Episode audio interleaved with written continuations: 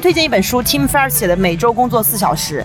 简单来讲，就是你要学会把一些东西尽可能外包，你要学会怎么样跟跨时区的工种叫做一同协作。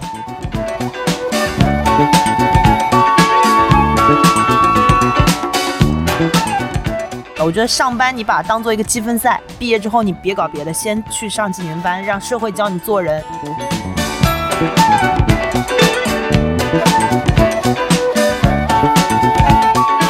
所以说白了，就是上班不是一辈子的事儿，但是事业和学习是一辈子的事儿。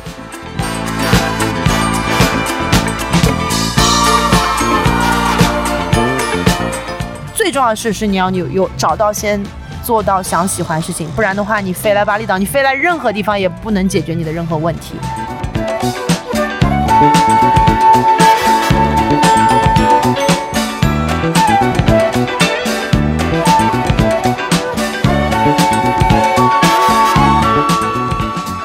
好，欢迎来到数字游民的集合地海岛工位，我是夏末人。今天这一期，我们在 Snow Peak 的帐篷里面，看看大家是不是适合这个数字游民生活方式，以及分享过去几个月我到底是怎么在这个生活方式里面去生活的。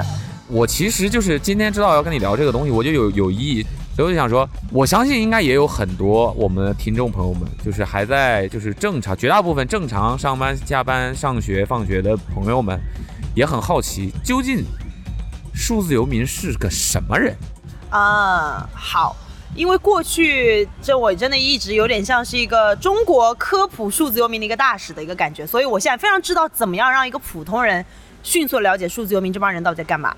我们就先我从两个角度来解释好了，就如果从概念上来讲，的确是日本人最先在世界上提出这个定义，叫做所以最早是日本人，就日本呃日立的前 CEO 木本次雄，他讲这个 digital nomad，他定义日文我我不懂日文啊，但它的中文翻译过来，简单来讲就是数字游民们是一帮脱离时间空间限制的，未来会成为一种广泛的生活方式的，边工作边旅游。我觉得这个定义完全普通人不知道在干嘛，就是说数字游民这帮人到底在玩什么游戏？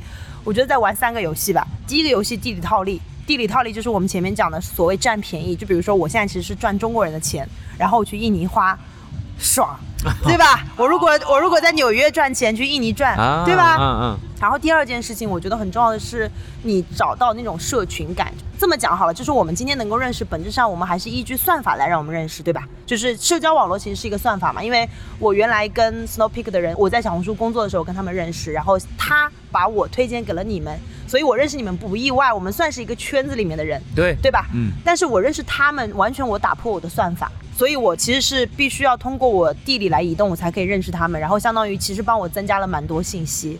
我觉得这个是对我来说很重要，就是你打破你的圈子，去认识到你以往的社交脉以外的人。所以我过去其实是边工作边旅游，可能我今天我这个礼拜我都在工作，我也不会管周末，我就会在工作。但我下个礼拜我就会觉得说，哦，我的那个项目算完整了，所以我可能就去玩一玩。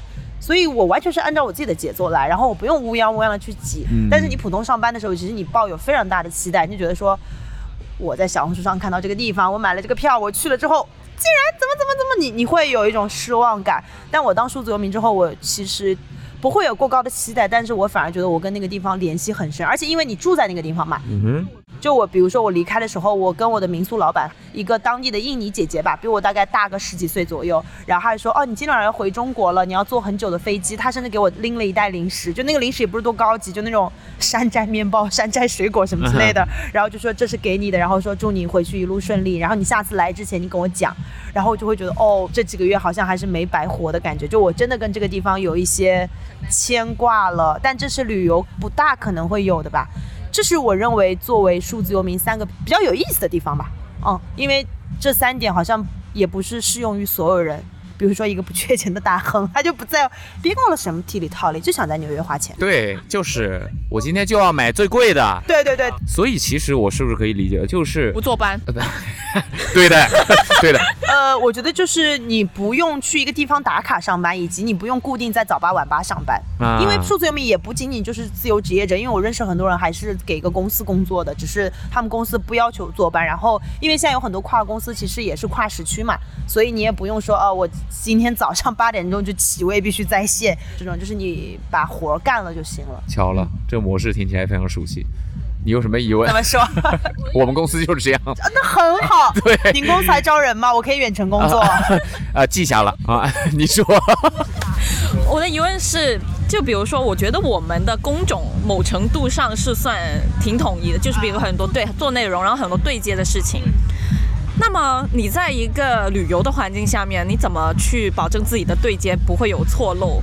就每每个事情你都能对接得上，是那个地方可以让你很沉浸的，不去玩这玩那。首先一就是你要当一个好的数字游民，第一，我觉得是你让你跨上路，勇气让你上路，然后基本的生活工作能力让你可以过这样的生活方式。然后到第三步，其实你就要学习说，我的生活变得更舒适，我的工作变得更高效。我非常推荐一本书，Tim f e r r s 写的《每周工作四小时》。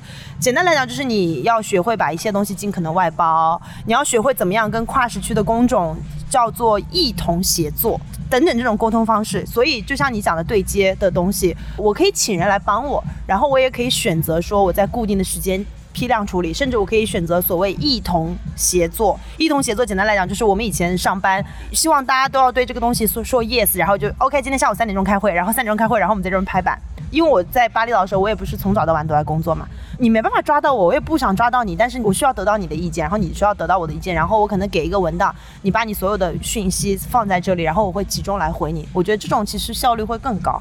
那其实这么听下来的话，我觉得，因为传统意义上来讲，好像大家一听到数字游民的这个概念，会下意识的觉得说，这帮人之所以选择这样的工作，就是因为他们是贪图享受、享乐的，对吧？下意识的会有这样的刻板印象。但是其实这么一说下来，真正要做一个合格的，或者说对自己负责的所谓数字游民的话，反而是需要你有更好的工作能力和自律的，对吗？绝对哦，我觉得这很好玩。就是其实我去年从五月份到八月份，其实就已经是数字游民的一个状态了。我那个时候在中国，我去了成都、大理，然后在这些地方各自都生活了一个多月，然后工作也就是抱着一个电脑去咖啡店蹭网。OK，Actually，你是懂怎么省钱的。我是懂怎么，而且我还在大理办了一张月卡，一百六十八块钱，三十天都喝，一杯算给我六块八。我真的很懂省钱，马上就要到五块了啊，就快要到把五块了价格给。我打下来。下次你就看到我们公众号发出在大理，好吗？对，把价格给我打下来。离开这个办公室不卷同事，去卷咖啡店去了，嗯嗯嗯，是吧？去卷全世界的咖啡店去了。对。所以那个时候，其实我已经是数字游民了。然后我到十二月份的时候，我跟我朋友说我要去当数字游民。然后我朋友说你不就已经是数字游民了吗？你还要搞啥？就说我啦，我本人的刻板印象就是我会觉得数字游民有点像嬉皮士一样那样一群人，就是说啊，我现在就是我我受够我我玩不了职场这游戏，我要干嘛？但起码在我认识的这帮人，其实他们反而是更认真，然后他们会觉得。其实是大公司没办法让他们的才能在那个地方更好的发挥，所以他们才会选择所谓我要做艺人公司，我要做超级个体。嗯就我认识的人蛮多是那种人，嗯，OK，那你是为什么从什么时候开始？然后为什么说突然有一天要过数字游民的这种生活了？我是一个从来不做计划的人，就是我去年其实就裸辞了两次嘛，然后第一次裸辞，两次也都算积压很久，但是又冲动行事，就肯定你我不信有哪个人生工作如日中天，说下个月加薪八万，然后说我要当数字游民了，很明显就是工作干不下去了。所以我简单来讲，去年就是两份工作我都干不下去了，然后第一次呢就干不下去了，然后就去了成都、大理，然后数字游民了两个月，然后呢觉得说，哎，这样也不是个办法，还得为什么？为什么会回头那时候又会觉得不是办法了呢？首先去年在中国，然后我搞什么都没成，然后觉得你搞什么没成，还不如去公司拿死工资。你搞在公司搞什么都不成，工资还是照发，对吧？所以五月份离职，然后八月底又去上班了。八月底去上班的时候呢，你就会有一种感觉，就是一个从笼子里面放出来的小鸟，在外面飞了几个月之后，再被关去笼子里面，你已经觉得笼子不香了。就我第二次其实就是去字节上班嘛，同事在那边跟我介绍，他很好心啦，我很感谢他。他就会跟我说啊，这个是怎么怎么怎么，然后我们这个楼是谁谁谁设计的啊，我们楼下有餐厅，哇，什么什么。完全听不出来你有感谢他，全是嘲讽。然后我我我表面上说哦呀哇哇好棒哦，然后我心里面想说哦漂亮的监狱，对我就会有一种漂亮监狱，而且非常的没办法享受其中。首先第一次裸辞，我当然就是有攒够一笔 gap year 的钱，然后第二次上班小骗一笔，所以相当于第二次我又有了更多的钱。钱当然是非常小的问题了，就是你非常清楚的知道说，你的热情真的不在这个游戏里面了。上班这个游戏，反正我我没办法再往前进了，因为上班首先不简单，然后它需要你付出非常强的能量跟动力，然后才能够玩得好。我第二次我非常清楚的知道有很多东西我很想努力，我很想上进，我身体、心理各方面都不行，然后也没有说我要去当数字游民，因为我有个朋友那个时候他在疫情期间离开了上海，然后去了国外，然后我那个时候其实我们俩非常想一起出去旅游，然后很幸运是因为他真的是一个数字游民。他就是供职给一个跨国公司，然后他不用坐班，所以他可以在世界上跑来跑去。然后我就说，哎，那我就跟你一起呗。然后我们第一站其实是去了曼谷，我不喜欢曼谷。然后我们去了清迈。然后为什么不喜欢曼谷？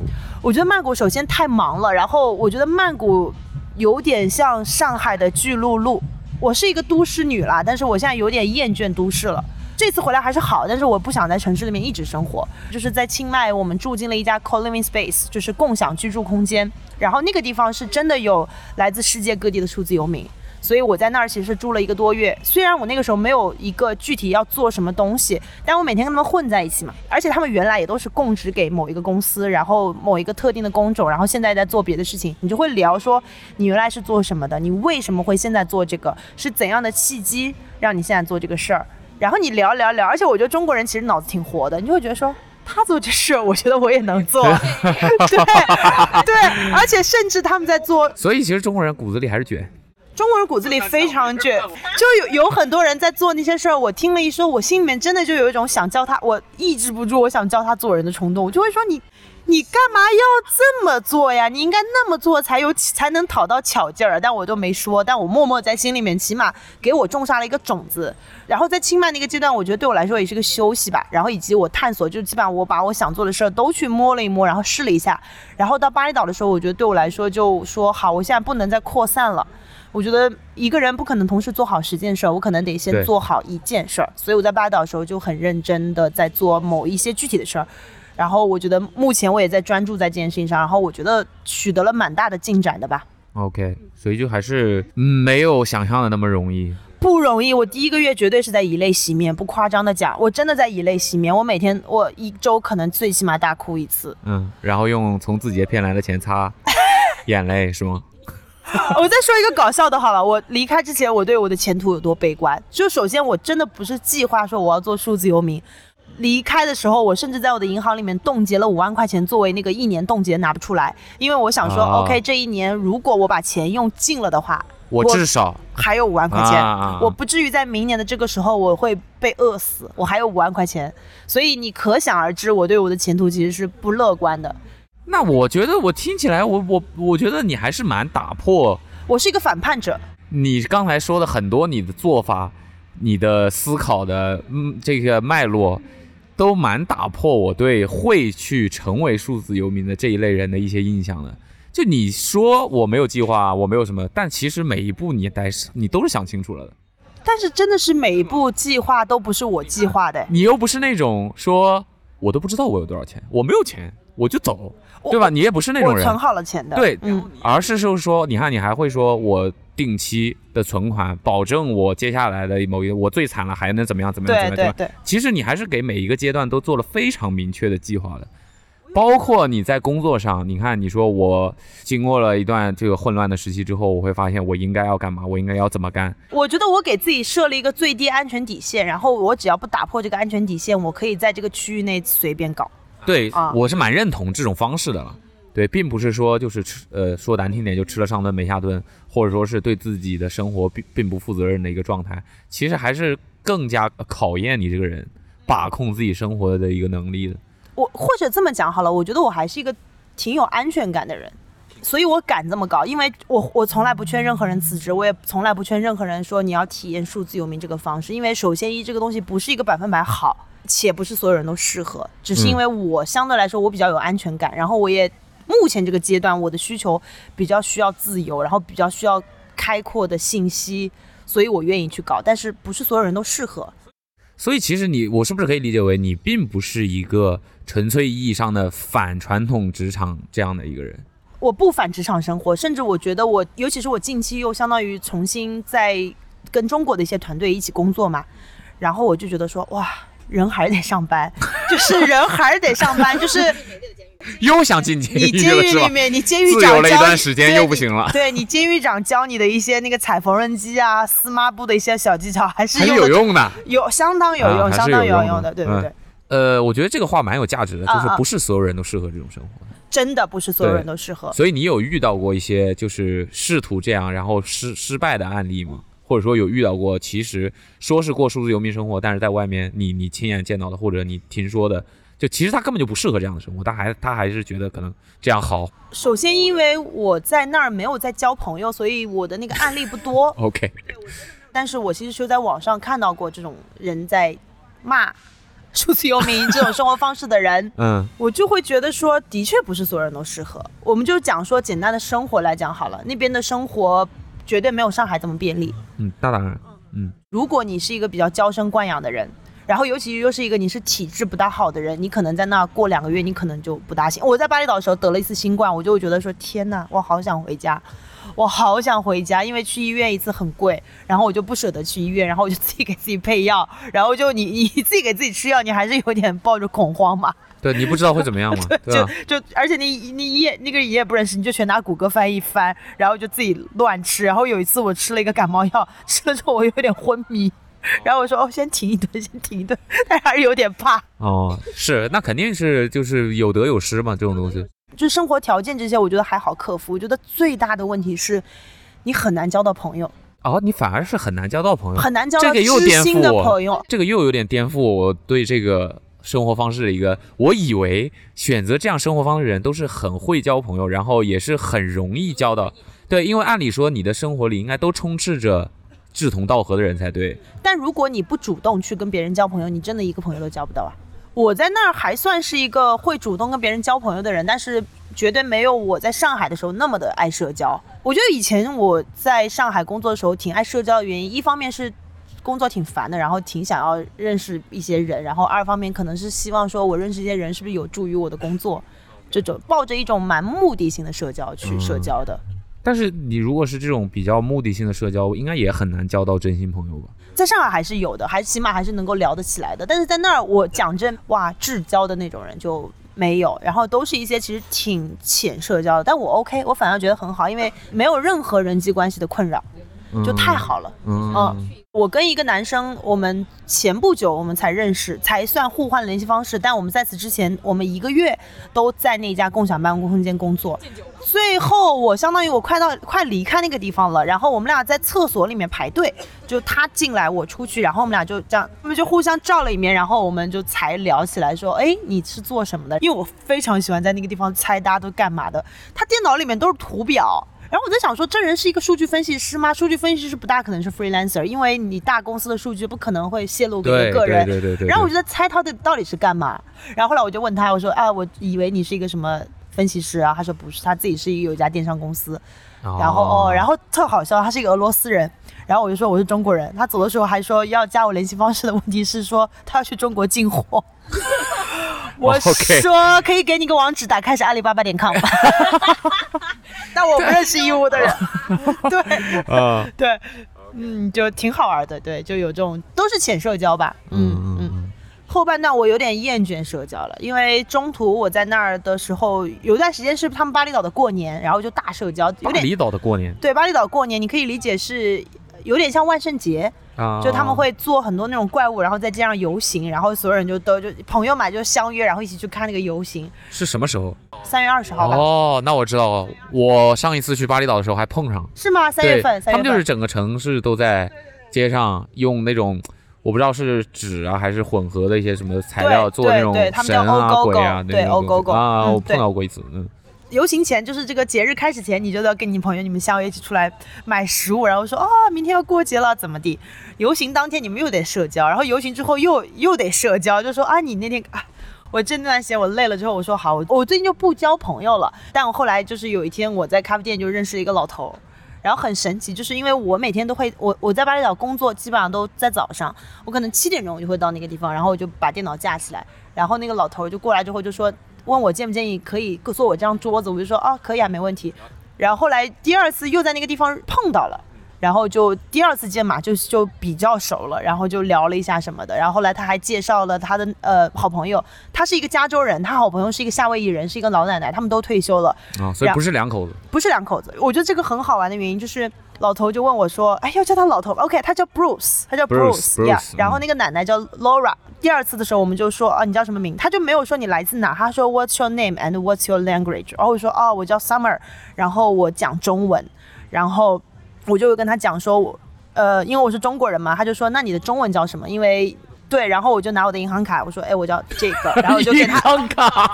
因为上面有拼音。嗯，我就说我叫这个，然后因为他还是觉得说用我的母语叫我的名字可能会以示尊重，然后又叫不清楚，就一直在说 short drink short drink，然后就一直在念，然后边念边出去接 Laura，然后 Laura 来了之后。他就一直跟说，哦、t h i s is my new friend，然后 short drink，然后他们俩就一左一右在那边念 short drink short drink，然后就说 OK OK OK，call me summer，call me summer，然后就很好玩。然后我们坐下来之后，然后我们就聊自己名字的意思，然后我就说我名字是因为我姓夏，所以我叫 Summer，很好理解。然后那个爷爷就说他是 Bruce，然后他祖上是英国人，然后他的后缀那个名字就是代表是他祖上来自北方。然后哦 Laura 他说他名字的后缀是树的意思，然后我就会就后来我会就会叫他 Hello Tree Lady。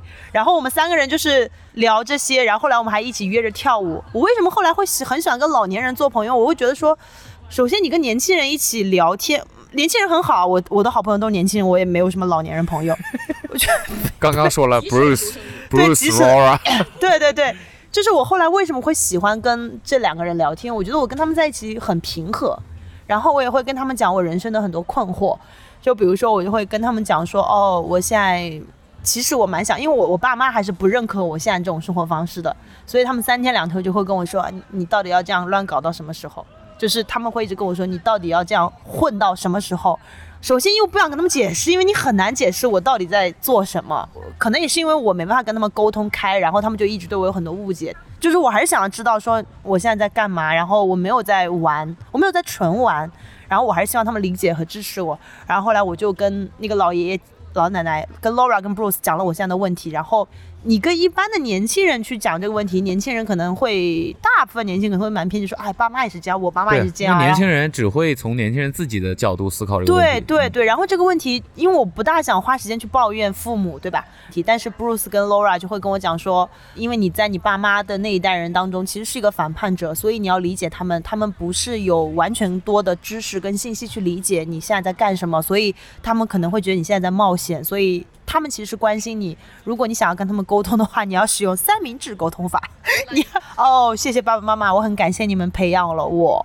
但是我现在真的要追求我现在要追求跟热爱的东西，以及我希望得到你们的支持跟赞赏，我的工作、我的事业才会变得更好。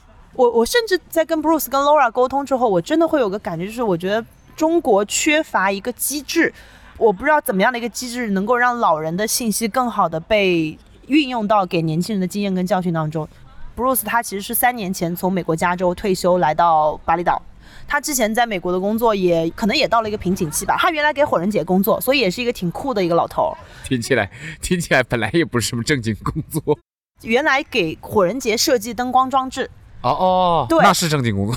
他们好像有一个什么灯光的专利，所以相当于他们后来就拿那个灯光的东西在美国好像赚挺多的。但后来因为疫情，然后很多东西也没办法搞，也不是特别喜欢他在那儿的生活方式，所以他三年前第一次来到巴厘岛旅游。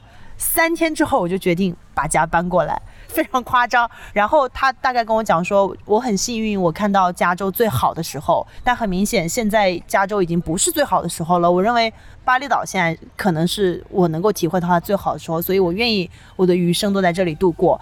为什么会讲到这个，也是因为。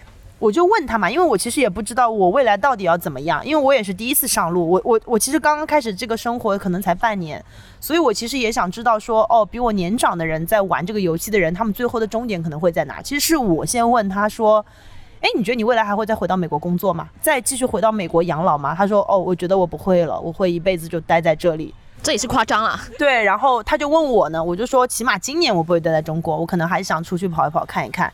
然后为什么会讲到这个，也是因为我当下人生有很多困惑，我去跟他讲说，他的很多回复会让我变得更豁达。因为我会觉得说，哦，他当时也经历过这些，他都可以度过的话，也许我也能度过。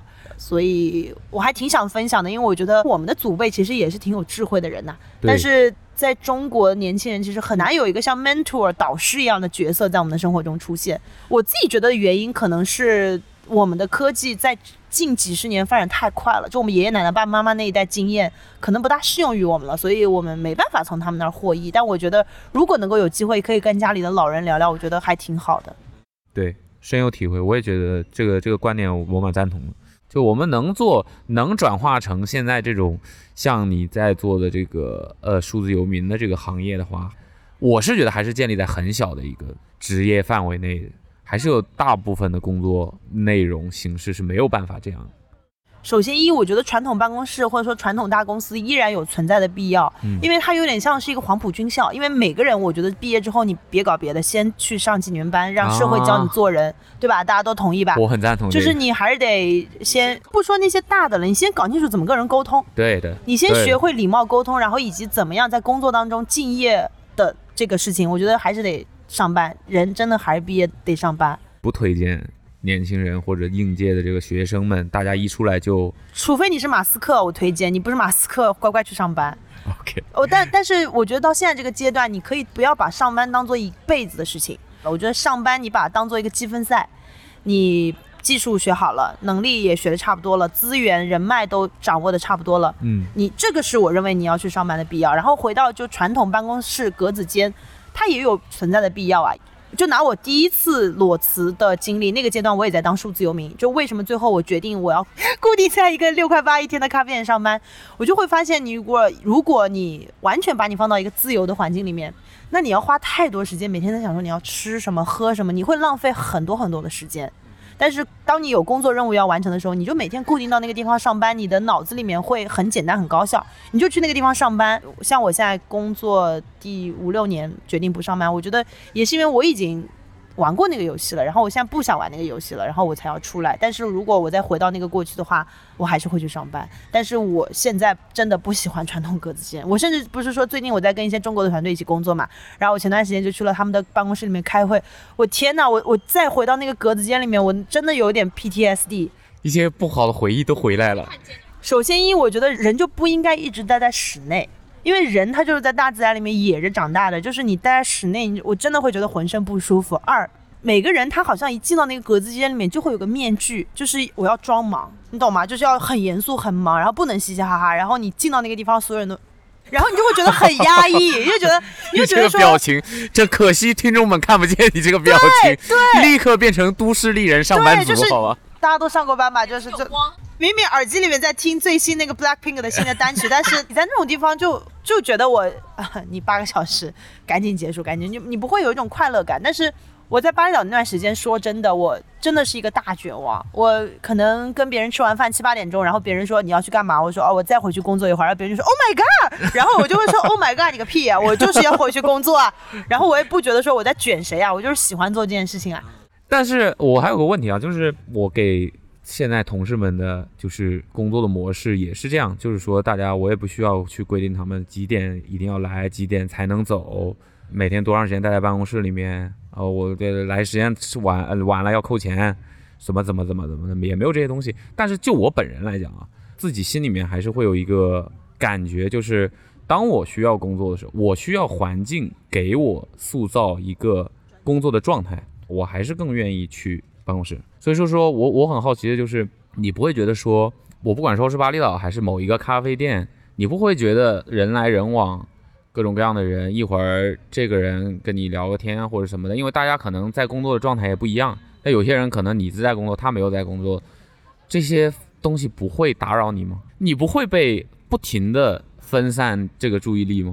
我知道你为什么会问这个问题，因为你会觉得说，哇，巴厘岛的咖啡店就是大家都很 chill，no，大家都很卷没有卷，狗都在工作，就是真的很卷。巴厘岛最有名的一个地区叫做仓库，然后仓库就是在一个 low man 是一个仓库。呃 一个仓库，对。然后这个地方就是以卷著称，就我在那个地方叫 Triple，哇，那个地方的工作氛围，那个地方卷到你早上六点钟起来也有人在工作，你晚上十二点还有人在工作，就是你在工作日你是抢不到位置的，你必须要早上六点钟起来，你才能够抢到一个位置。那所以其实它就是还是被一群有这个共识的人给塑造成了一个办公空间，是是是对吧？所以大家就其实也有约定俗成的规则，大家互相之间也，会有甚至在那个地方你是不可以吃东西的，你不可以带外来的食物进来。嗯然后我觉得挺好的，就是大家都还挺专注的，而且每个我我今天的包里没带，我之前的包里每天都会带一个拖线板，就我到一个地方我就踏穿上拖线板，然后就把东西全都铺起来就开始办公。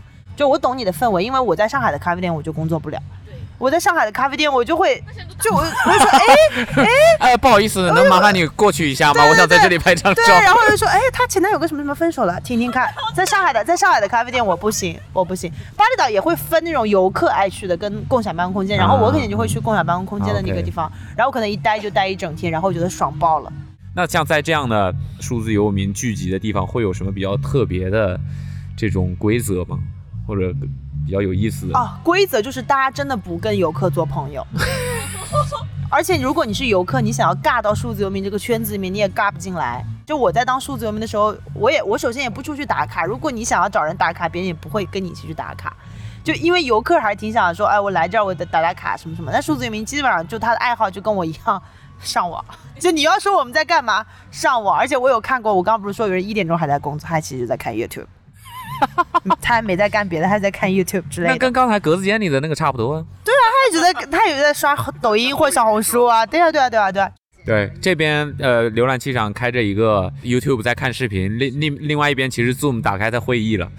是，然后也不 care 被发现而已。你说这个传统游客和数字游民就是没有没太有办法那个融合到一起去，但是你们会能很清楚的辨别出这个人就是数字游民。我觉得一是肤色，二是状态吧，你还是能够看出来这个是游客还是数字游民的。数字游民就在那儿，已经可能在那儿混了好几个月了，就黑不拉乎的啊，海风吹着，对啊太阳晒着，对啊对啊，OK。那状态什么怎么说？状态是，我就是可能是因为也是时间长短吧，就就像我如果是一个第一天来到上海的人，我就会说哇哇，我就可能会一直，我也不会说哇，但我可能还是一直有一种好奇的状态。但如果已经在这儿生活十年的话，或者说我就生活三个月的话，我可能就是一种非常笃定的感觉，然后在这里生活。我觉得这个很好玩，就是我到巴厘岛的第一天，我就知道我喜欢这个地方。就是因为我我当时相当于是高峰期嘛，我坐了一个摩托车这样走，然后超级的摩托车这样走，然后每个人脸上都写着一种气定神闲，就是那种这个世界老子掌控。的感觉，就是大家好像非常知道自己要干嘛的那一张脸，你们懂吗？嗯然后我觉得说哇，我也要长成这样的感觉，是。啊就其实对，呃，说说回头还是跟你刚才说到的那个，就是因为你选择了这个方式，嗯所以你得更加搞清楚自己到底要干嘛。是，不然的话真的很难过。嗯嗯嗯。那数字游民的生活给你带来最快乐的事情和最痛苦的事情分别是什么？我觉得最快乐的事情绝对是自由跟开阔的视野。我觉得这是我过去几个月最大最大的收获，就因为它是没办法用价值衡量，但真的就是自由跟开阔的视野。就我过去几个月，我可以想讲什么就讲什么，我不会担心说啊，我讲了这个别人会不会怎么看我。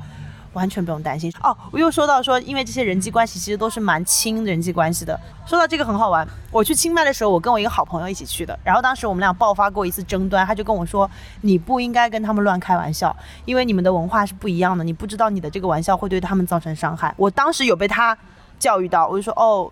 但我后来想说，冒犯别人就是我这个人的优点之一，我就是很擅长冒犯别人，而且我不 care 你到底怎么想我，因为我我过几天我就走了，我在乎你干嘛？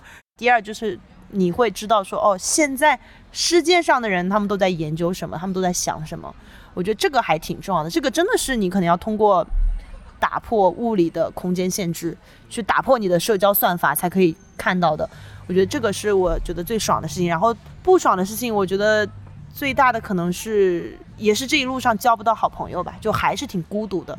嗯，就绝大部分时间，真正意义上还是一个人。是是是，而且你要一直忍受着所谓的分离焦虑，因为巴厘岛基本上可以拿两个月的签证嘛。然后像我是中途又 visa run 去了别的国家一次，回来又再来一次，然后大部分人就两个月就走了，所以你可能两个月刚跟这个人熟，然后他就会就你们可能刚熟熟起来，他就会说哦这个月底就回国，然后你下一次再见不知道什么时候了。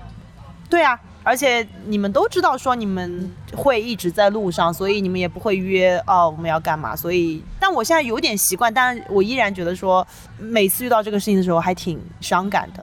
对啊，因为这个比较反人类的直觉嘛，比较反这个本能嘛。嗯，能理解，能理解这种。对，然后要一直装豁达说哦，希望下一次再见。但是你还是会觉得哦，我们都知道我们可能不会再见了。而且我也不会邀请说你要不要来上海玩，他也不会邀请我你要不要来我的国家玩，就我们也都不会做这件事情。就路上见，但很神奇是我在路上见到超多以前在路上遇到的人啊，就可能大家把世界变小了。我觉得我以前不敢想我要环游世界这件事情，我觉得天哪！首先一环游世界，我一个朋友算过，就环游世界你也不用花很多钱，可能五十万人民币就可以搞定环游世界这件事情。就首先它不复杂。然后二，如果你不上班，像我现在时间就是最不值钱的东西，就时间上我也允许。然后环游世界不难。然后二，世界其实真的不大，真的很小。我在路上真的有过超级多偶遇。我说一个最离谱的偶遇好了，我在清迈的时候认识一个墨西哥男孩，当时我真的觉得他对我有意思，真的，因为现在呢，呃，听我娓娓道来，听我娓娓道来，对对对对，我当时真的觉得他对我有意思，因为他一直像 Joy 一样。就是他，你你们看过《老友记》那个 Joy 吗？How you doing？就是他每，因为我在清迈的那个时候，我在清迈刚刚是我出国第一个月，然后我有一点点小社恐，因为我在一个全部是欧美人的世界里面，我就会觉得说我作为一个地方唯一的中国人，呃，但那个男孩就是每次看到我，他都会说，哦，你你今天过得好吗，Summer 什么之类的，然后 快约我，快约我，快约我，快约我，然后就没有，就没有，然后。然后来我们就各自都离开清迈，然后我不是在巴厘岛，因为我要延长我的签证，我就离境了一次，我去了吉隆坡，然后我在双子塔的那个一条街上看到了他，而且我看到了他的时候，我忘记了他叫什么名，他名字哦叫 Jose，他是一个墨西哥人，然后我我我说哎哎哎哎，我在路上一直叫他哎哎哎哎，然后遇到了她跟她男朋友，